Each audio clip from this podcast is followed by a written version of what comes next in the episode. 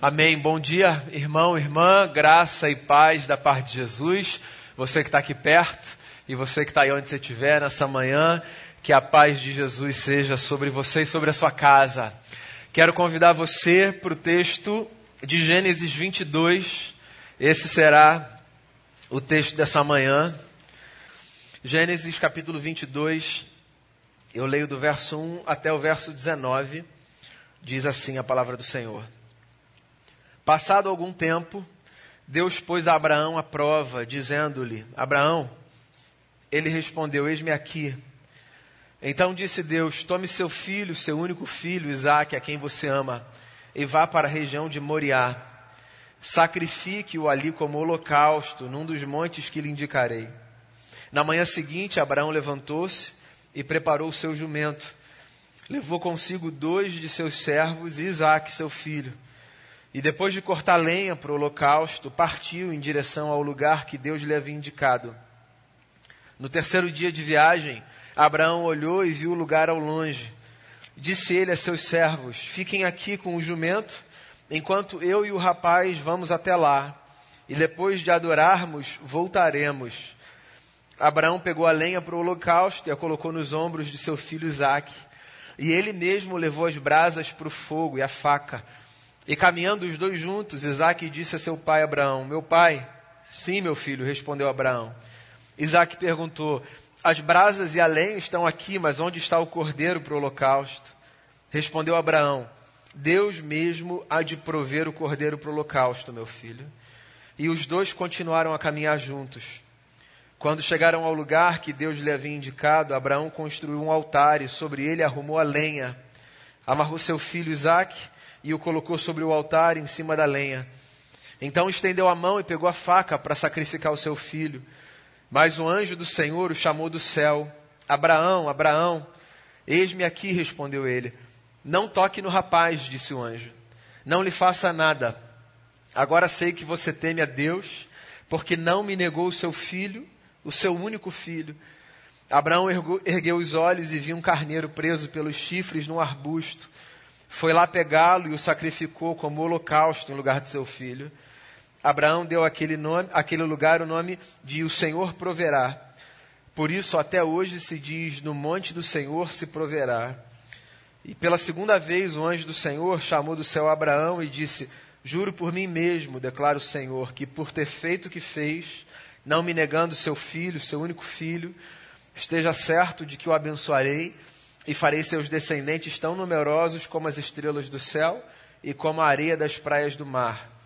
Sua descendência conquistará as cidades dos que lhe forem inimigos, e por meio dela todos os povos da terra serão abençoados, porque você me obedeceu.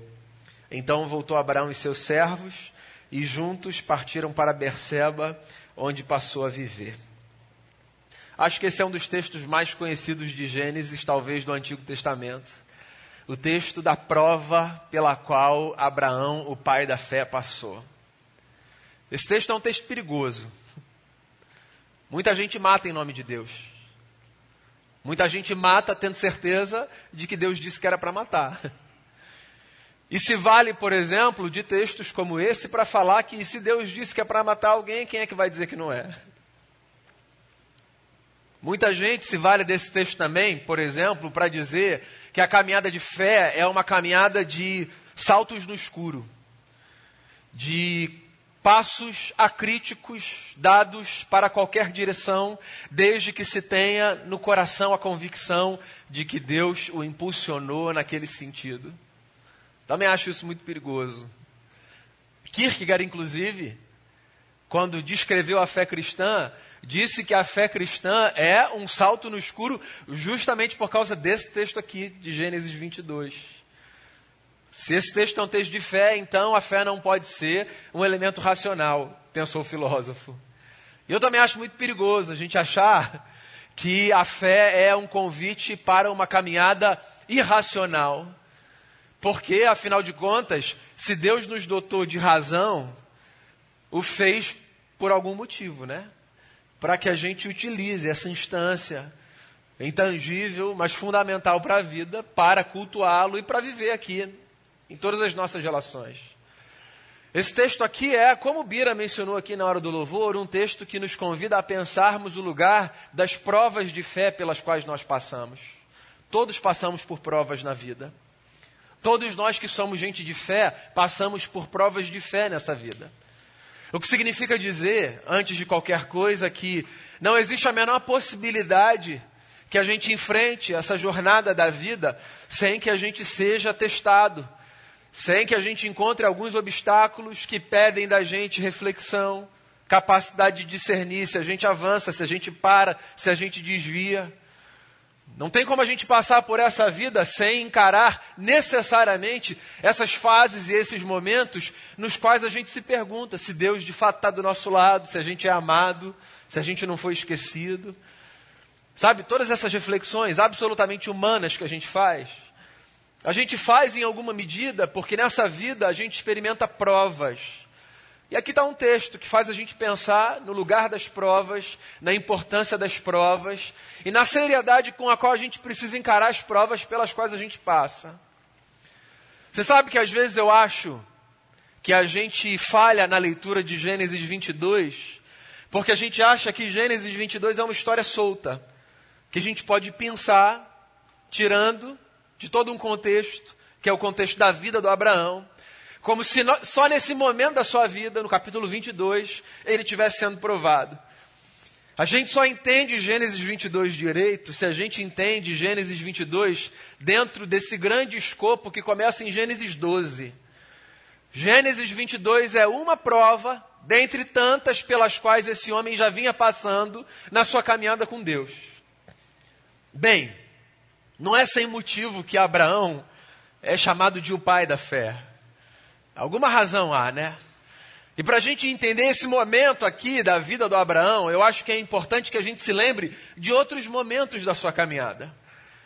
E se você não conhece a história do Abraão, deixa eu só tentar contextualizar aqui, para você entender quem é esse sujeito, para você não achar que ele é um louco, que certo dia acha que Deus falou que ele tem que matar o filho e leva adiante. Porque isso já é esquisitíssimo, né?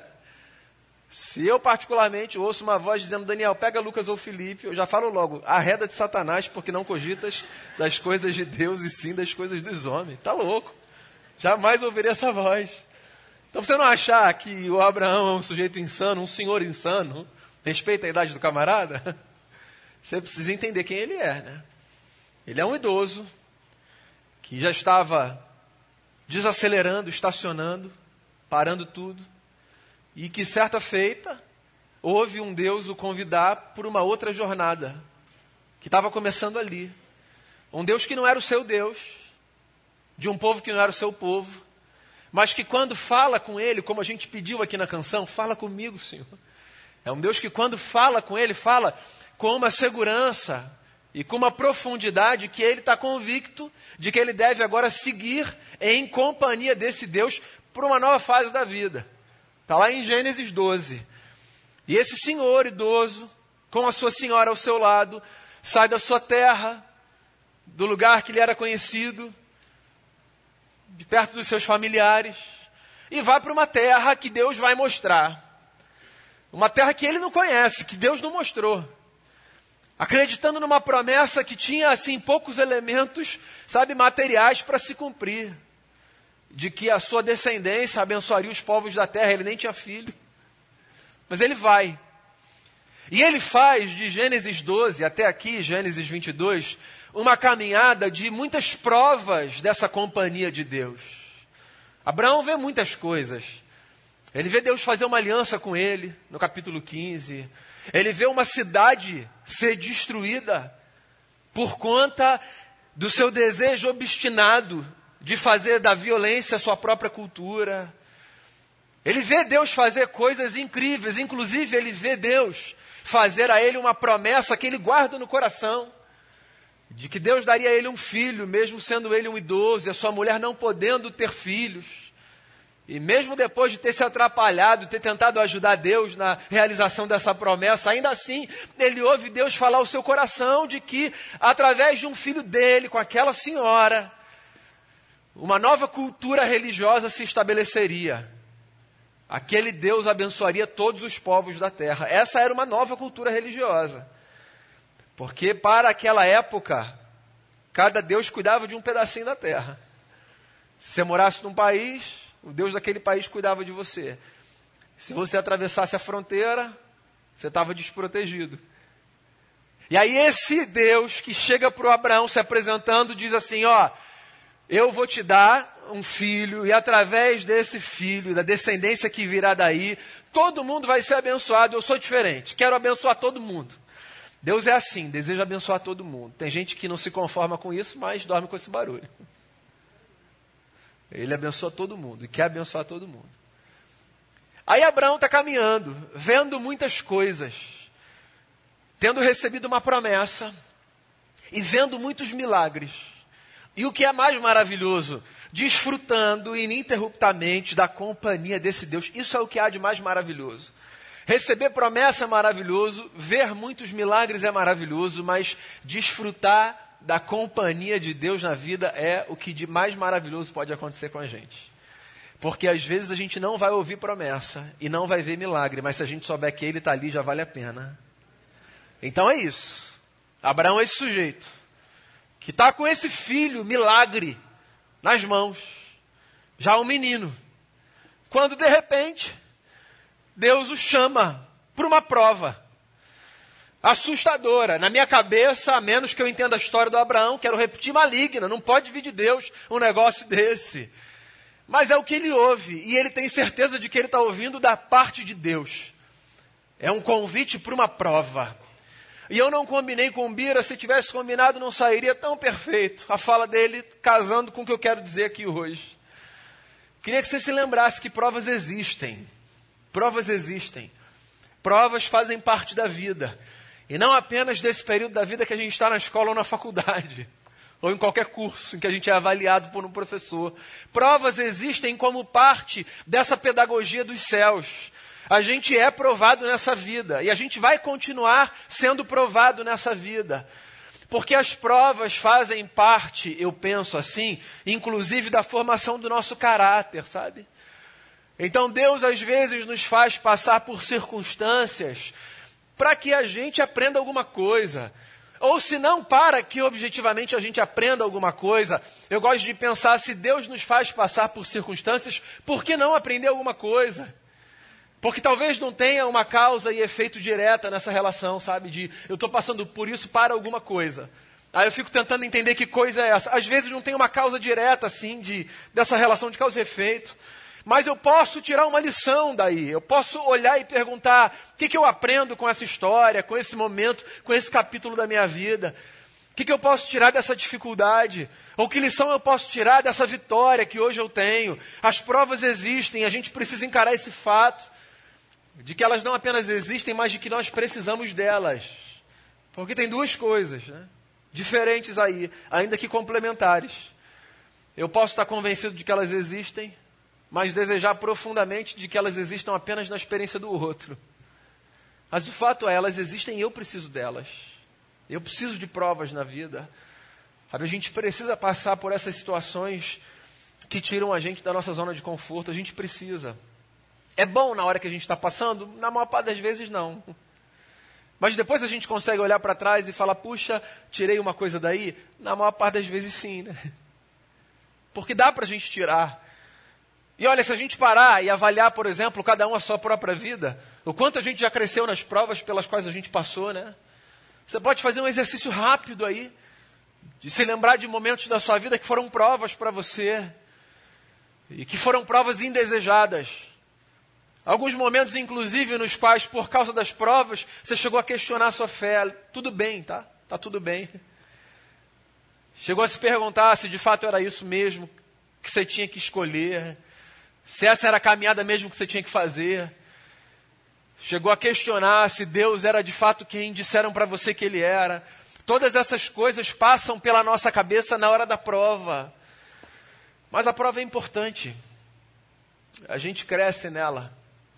A gente aprende algumas coisas que fora desses lugares talvez a gente não aprenda. Não que a gente não pudesse aprender, mas talvez a gente não aprenda.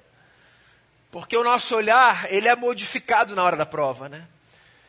A vida é feita dessa dinâmica meio gestalt de figura e fundo. A vida é feita disso. Ou seja, às vezes tem coisas que estão como figura e outras estão como fundo, no cenário desse campo visual dos nossos olhos. Então, às vezes, a gente presta atenção em algumas coisas e outras ficam lá como visão periférica. Aí acontece alguma coisa na nossa vida. E não é que essa perspectiva muda? Um negócio que era periférico aos nossos olhos ganha uma centralidade, é ou não é? Coisas que já estavam ali, mas que não tinham importância para a gente, ganham importância. E o inverso também é verdadeiro. Algumas coisas que a gente considerava centrais, essenciais, eram as primeiras coisas nas quais os nossos olhos batiam. Elas vão perdendo força, significado, elas vão ficando no canto. A gente sabe que elas estão ali, mas elas já não pesam tanto. Então tem toda essa dinâmica que é própria da vida. E as provas ajudam a gente a reorganizar esse cenário no nosso campo visual. Então é muito importante que a gente reconheça a existência das provas e que a gente reconheça que a gente precisa das provas. Inclusive, só para fechar esse parêntese aqui das provas e voltar para a história do Abraão, eu acho que é importante que a gente reconheça que elas existem, que a gente precisa delas e que, no que depender da gente, a gente precisa se esforçar para a gente ser aprovado nas provas. Né? Porque elas não existem para que a gente seja reprovado. Elas existem para que a gente seja aprovado. Esse é o objetivo. A tese é isso. Em tese é, se eu estou passando por uma prova, eu preciso não apenas reconhecer a existência dela, mas eu preciso me empenhar para que eu seja aprovado nisso sabe, para que eu olhe para essa realidade, para que eu consiga ser bem sucedido na tentativa de ultrapassar esse obstáculo, de atingir esse resultado, de bater essa meta. A gente precisa disso na vida, a gente precisa estabelecer metas na vida quando a gente olha para esses desafios. Em vez de deixar a vida levar, que talvez caiba num momento aqui ou ali, é bom que a gente tenha um pouco de intencionalidade. Porque eu não sei, às vezes, a sensação que eu tenho é que existem pessoas que, quando pensam a vida com Deus e a vida da fé, pensam a vida com Deus e a vida da fé como essa caminhada de vou entrar num barco e Deus vai me conduzir e eu só preciso descansar. E eu acho que tem uma hora da vida que vale essa perspectiva. Na hora do cansaço, na hora que a gente chega no limite, é bom a gente se lembrar que a gente está num barco e essa embarcação está sendo conduzida por Jesus. Nessa hora é importante. Mas esse olhar, ele é meio perigoso também, né? Por quê? Se eu acho que é sempre assim, o tempo todo assim, então é possível que eu seja apenas um espectador daquilo que Deus pode fazer na vida. Eu não me empenho para fazer nada. E não corro atrás de absolutamente nada. Eu estou passando por dificuldades. E ao invés de eu me empenhar, de eu me exercitar, de eu me preparar, de eu conversar, de eu ir para a luta, eu estou lá em casa fazendo oração, e fazendo oração, e fazendo oração, achando que fazer oração é tudo que eu preciso, quando no fundo eu tinha que estar tá fazendo oração enquanto eu vou para a luta. Então a gente tem que se movimentar, se empenhar, porque as provas existem para que a gente seja aprovado. Aqui está uma prova de um homem que sabia que elas existem, porque já tinha visto outras que sabia que aquela era com ele e que sabia que ele tinha que ser aprovado nesse negócio. Abraão, toma o teu filho, o teu único filho, e vá lá para o monte com esse teu único filho, porque eu quero esse menino em sacrifício, como prova do teu amor. Para a gente é esquisitíssimo. Para a época de Abraão, para alguns povos, nem tão esquisito assim. Assustador que seja, nas religiões primitivas, em algumas delas havia essa prática, sabe? De essa demonstração da devoção de um homem a uma divindade. Esse homem ofereceu o que tinha de mais valioso e para aquelas culturas o filho primogênito era o que se tinha de mais valioso. Minha irmã estava lascada se a gente tivesse nascido lá atrás. Graças a Deus, um ano e quatro dias eu sou o segundo. É um negócio assustador, né? Mas esse Deus está conversando com esse homem, sabe, dentro dessa lógica religiosa, primitiva, assustadora, mas vigente. Essa fala de Deus para o Abraão, ela não é tão assustadora para as culturas religiosas daquela época. Então guarda essa distância para você entender um pouco o texto. O que é muito esquisito é o fato de que esse menino tinha sido o menino da promessa. Deus tinha falado para Abraão: esse menino vai ser um menino através do qual eu vou mostrar o meu amor por você e vou abençoar todas as famílias da terra, ou da semente que virá daí. E Deus está pedindo esse menino, numa aparente contradição, sabe? De, te disse, mas eu me arrependi. Me devolve. E aí o Abraão vai, toma o um menino, sobe a montanha, pega alguns servos, pega um jumento, prepara as coisas e se dirige para esse lugar do sacrifício com seu filho. E chega num ponto em que Abraão estaciona o animal, diz para os seus servos assim: ó, fiquem aqui. E aí diz a coisa mais bonita desse texto: eu e o menino vamos ali adorar, e nós dois já vamos voltar. Dá para você entender?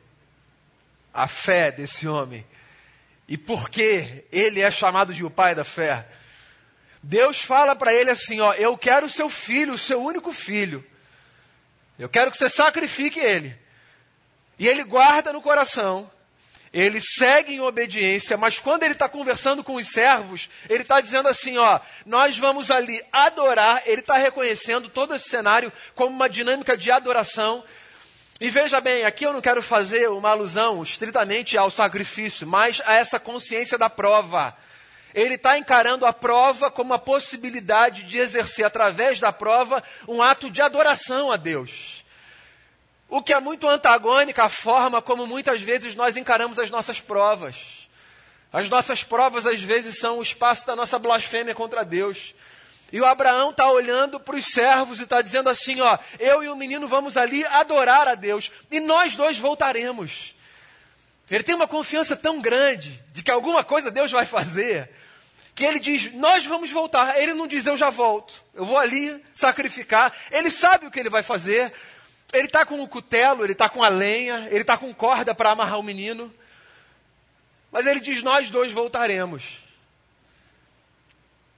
Você sabe que na carta aos Hebreus, no capítulo 12, que é o texto que fala da galeria dos heróis da fé, tem uma fala bonita do autor de Hebreus acerca do Abraão que diz assim: que o Abraão foi lá sacrificar o menino, porque ele confiava tanto em Deus, que ele sabia que mesmo se o menino morresse, Deus o ressuscitaria dos mortos. O Abraão era um sujeito diferente. Ele foi. E aí ele chegou lá. E aí eu queria que você imaginasse essa cena. Estou aqui com uns amigos aqui. Quando eu preguei essa mensagem aqui há uns 10 anos, eles falaram que eu fiquei fantasiando em cima da Bíblia. Vou dizer a vocês porque eles estão aqui, eu não posso olhar para eles agora. Estou olhando, tô olhando para um outro lado aqui assim, ó. Que eles falam, eu, quando eu preguei esse texto, tem uns 15 anos atrás, eles falaram assim: você está criando um monte de coisa que não está aqui. Mas é porque a gente precisa dar vida para o texto, certo? A gente lê os textos da Bíblia como se os personagens aqui fossem de plástico. Você acha que quando Abraão está subindo com o menino para sacrificá-lo? Você acha que o menino que está olhando, lenha, lenha tem, corda tem, tem uma faca aí afiada. Meu pai estava molando lá em casa, tem. O jumentinho ele deixou lá embaixo. Tá faltando um bichinho aqui para sacrificar. Você acha que esse menino está tranquilo? Você acha que esse menino, sendo amarrado para ser sacrificado, está ali? Cantando. Aleluia. Pô, perdoe aqui a entonação, tá, pessoal? Você acha? Você acha? Não tá, gente. Imagina a cabeça desse garoto, o desespero. Isso aqui é uma história da vida. Como a nossa história da vida. Enquanto a gente está sendo provado, enquanto a gente está ali no fundo confiando, a gente está desesperado. Você acha, por exemplo, que os discípulos de Jesus, no meio da tempestade, estavam cantando Mestre, o mar se revolta? Estavam gritando, desesperados. Mestre, o senhor está dormindo. A gente vai morrer. E eu fico imaginando o Abraão com o Isaac aqui, e esse menino olhando e vendo e respirando de uma outra velocidade, um pai se aproximando com a faca na mão, uma cena assustadora, dantesca, que faz a cabeça dele ir em mil lugares. E eu fico imaginando esse cenário assustador. Talvez não tanto para o Abraão. Talvez. Possivelmente sim, mas talvez não. Que está ali sabendo que em algum momento, mesmo que no último segundo, alguma coisa Deus vai fazer. A gente precisa guardar essa fé, sabe? Eu respeito muito essa fé de quem vai até o último segundo, o último segundo, acreditando que alguma coisa Deus pode fazer. Eu respeito muito essa fé de quem vai até o fim, de quem não desiste. Porque às vezes eu acho que a gente desiste cedo, às vezes eu desisto cedo. E a gente precisa ganhar essa gordura, assim, sabe? De ir até o final, de ir até o limite. Eu acho que às vezes a gente quer que Deus resolva as coisas muito antes. Sabe? Como se tudo tivesse que ser nessa praticidade da agenda que a gente montou na nossa cabeça. E o Abraão está indo ali até a última. Eu imagino Isaac desesperado. E quando ele levanta a mão para sacrificar o filho, vem uma voz que diz: Abraão, chega, não toque no menino. Aí o Abraão olha para trás e tem um cordeiro preso. Agora dá para cantar aleluia, né? Olha lá. Aí ele vai lá, pega, desamarra, tira o menino, coloca o cordeiro e sacrifica. Porque no último segundo, na última hora, quando a gente acha que não dá mais, parece que Deus faz brotar do nada alguma coisa que é exatamente o que a gente precisava, né? E aí ele substitui. Substitui. Deus pede o filho dele. Mas Deus não quer que o filho de ninguém morra sacrificado. Deus deu o filho dele no lugar do filho de todo mundo para que ninguém precise ser sacrificado. Deus proverá para si um cordeiro. É a mensagem do Evangelho. Aqui pré-anunciado, muito tempo antes. Deus proverá para si um cordeiro. Deus sempre tem um substituto para mim e para você. Nas nossas aflições, na nossa dor, no preço pelo nosso pecado, Deus tem um substituto. Jesus é aquele cordeiro que aparece como um substituto para que ninguém precise ser sacrificado para provar absolutamente nada, porque a gente não precisa acreditar nessa lógica insana de que a gente precisa provar o nosso amor por Deus, sacrificando aquilo que a gente tem de mais precioso. O nosso amor por Deus é só uma resposta ao amor dele pela nossa vida. A esse amor tão grandioso que fez com que ele desse aquilo que ele tinha de mais precioso, seu filho. E Abraão estava certo. Ele não sabia como ia acontecer, mas ele estava certo. Ele e o menino iam voltar. E ele e o menino voltaram. E eu chamo isso de fé. Não é a certeza, sabe, de que o desfecho será exatamente como eu desejei. É uma confiança, é uma confiança, perdão, tão profunda no caráter daquele que nos acompanha, que a gente sabe que mesmo que o desfecho seja diferente, alguma coisa ele vai fazer para pacificar o nosso coração. O texto de Hebreus me faz acreditar nisso que eu acabei de citar. Percebe que, segundo Hebreus, Abraão até cogitava que, que, que, Deus não interrompesse, mas ele confiava tanto que ele dizia: Deus o ressuscitará dos mortos, se necessário for. Então não é que ele sabia qual seria o desfecho, é que ele confiava profundamente, profundamente, naquele que o havia comissionado no coração. E eu acho que na vida, às vezes, a gente passa melhor pelas provas de fé quando a gente conhece profundamente aquele que nos chamou como o Senhor da nossa caminhada e da nossa história. Sabe o que, que o Abraão tinha com Deus e que fez com que ele tivesse a segurança de caminhar? Ele tinha lastro na história dele com Deus. Abraão tinha vida com Deus.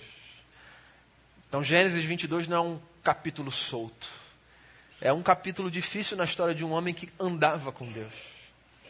E você sabe o que faz a gente atravessar as provas de fé com mais facilidade? Andar com Deus. Só que a gente quer as coisas prontas, de última hora. A gente quer o pacote do milagre que Deus deixou na porta da nossa casa. Aí liga alguém lá da portaria e diz: Ó, oh, chegou uma encomenda aqui para o senhor. Aí é o pacote do milagre de Deus. E além disso ser empobrecer a vida com Deus, assim não é assim que ele trabalha. Com Deus a gente caminha.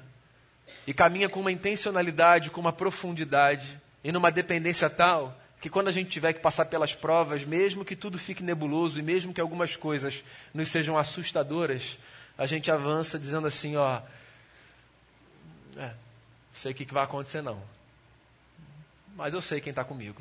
Aí a gente vai. Então, anda com Deus, anda com Deus até o fim, anda com Deus de verdade, não anda com Deus de brincadeira, anda com Deus na profundidade da vida. Você vai ver muitos milagres. Você vai ouvir promessas. Mas mais do que isso, você vai ver que andar com Deus por si só é a coisa mais maravilhosa que há na vida. E aí, quando você passar por uma prova, mesmo que seja uma prova muito difícil, você vai se lembrar: eu não sei o que está no próximo capítulo, mas eu sei que Ele está do meu lado. E eu sei que Ele tem um cordeiro preparado, que já foi sacrificado dois mil anos, cujo efeito, na verdade, foi conhecido desde antes da fundação do mundo, para que ninguém precise sacrificar mais nada para provar o seu amor por ele. Agora a gente só responde. É por isso que eu fico tranquilo com a história de Abraão, porque a história de Abraão não é uma lembrança do que eu preciso fazer e você também. Tipo, sair com o cutelo no bolso assim, para a hora que tiver que sacrificar alguma coisa para mostrar que a gente. Não, a história dele não é sobre isso. A história dele é uma lembrança de que esse Deus, que às vezes nos coloca em provas, ele sempre, no último segundo, muitas aspas aqui, porque na verdade é sempre na hora perfeita. Ele sempre chega com a solução para nos lembrar que no fundo o que Ele quer é que a gente confie no cuidado dele na nossa vida. Vamos fazer uma oração? Não sei se você está passando por uma prova. E nem sei como é que você está se estiver passando por uma prova. Mas vai que você está passando por uma prova nesse momento. Se essa manhã servir para que você renove sua confiança em Deus nessa prova, então essa manhã já cumpriu o seu papel. Se você está aqui nessa manhã e tudo que se precisava ouvir é continua a confiar em Deus, então é isso. Essa manhã está acontecendo para isso, para você ouvir que você pode continuar a confiar em Deus. É o que a gente cantou. Eu me lembro dessa música na minha adolescência. Cada vez que a minha fé é provada, tu me dás a chance de crescer um pouco mais. Então vamos crescendo nessas provas. Vamos buscar ser aprovado. Vamos acreditar que Ele está com a gente, do nosso lado. Deus está do nosso lado. Quando você estiver passando pela prova, se você tiver de falar para alguém o que, que você está indo fazer, se couber, Lembra do Abraão dizendo: Eu estou indo ali adorar e já volto. A prova pode ser o lugar da nossa adoração, tá? o lugar do nosso altar diante de Deus. A prova pode ser esse lugar da gente parar e falar: Senhor, difícil, não estou entendendo, parece esquisito, mas eu quero te adorar. Então, que o seu coração receba de Deus o que você tiver que receber nessa manhã, mas que você entregue a Deus em oração nesse momento, o que você tiver que entregar também.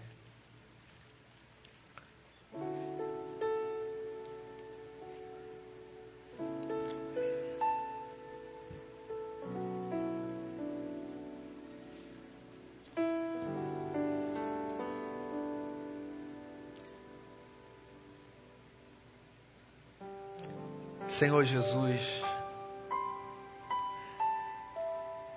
a gente está aqui e a gente está com o coração diante de Ti para dizer que a gente tem como a maior bênção da nossa vida a certeza de que o Senhor está do nosso lado. A gente quer aprender com Abraão que com o Senhor a gente pode caminhar de confiança em confiança a gente quer olhar para as provas da vida, a gente quer reconhecer que elas existem, a gente quer reconhecer o que é difícil às vezes, que a gente precisa delas, não especificamente de uma ou outra, mas a gente precisa delas, das provas. Então, se elas vierem, a gente não vai achar que a gente está sendo castigado, que há uma marcação com a nossa vida, a gente só vai entender que a gente precisa de provas nessa vida. Agora a gente quer buscar ser aprovado, a gente quer viver em obediência.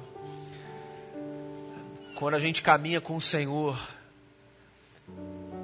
mesmo que seja difícil, a gente se lembra que mais vale obedecer do que qualquer outra coisa. E a gente quer viver assim, a gente quer render ao Senhor o nosso coração, e a gente quer se lembrar que dessa história o que há de mais bonito não é nem a confiança do Abraão e a sua disposição para provar o seu amor, é a interrupção do Senhor no último segundo do que haveria de acontecer para lembrar que a gente não precisa fazer nada de louco para provar o nosso amor pelo Senhor, porque no fundo o grande recado é o Senhor quem nos ama profundamente e incomparavelmente. Então, livra a gente das, das provas vaidosas que às vezes surgem na nossa cabeça, sabe, como tentativas de demonstrarmos o nosso amor pelo Senhor e faz a gente seguir por esse caminho de reconhecer os desafios da vida, mas de, sobretudo, reconhecer a profundidade do teu amor pela gente. Que a gente viva uma vida rendendo a Ti adoração e reconhecendo que se há alguém para ser exaltado nessa história, esse alguém é o Senhor. Então, que o Senhor continue a conduzir a nossa vida, não apenas hoje, mas por todos os nossos dias, em nome de Jesus, nosso Senhor. Amém.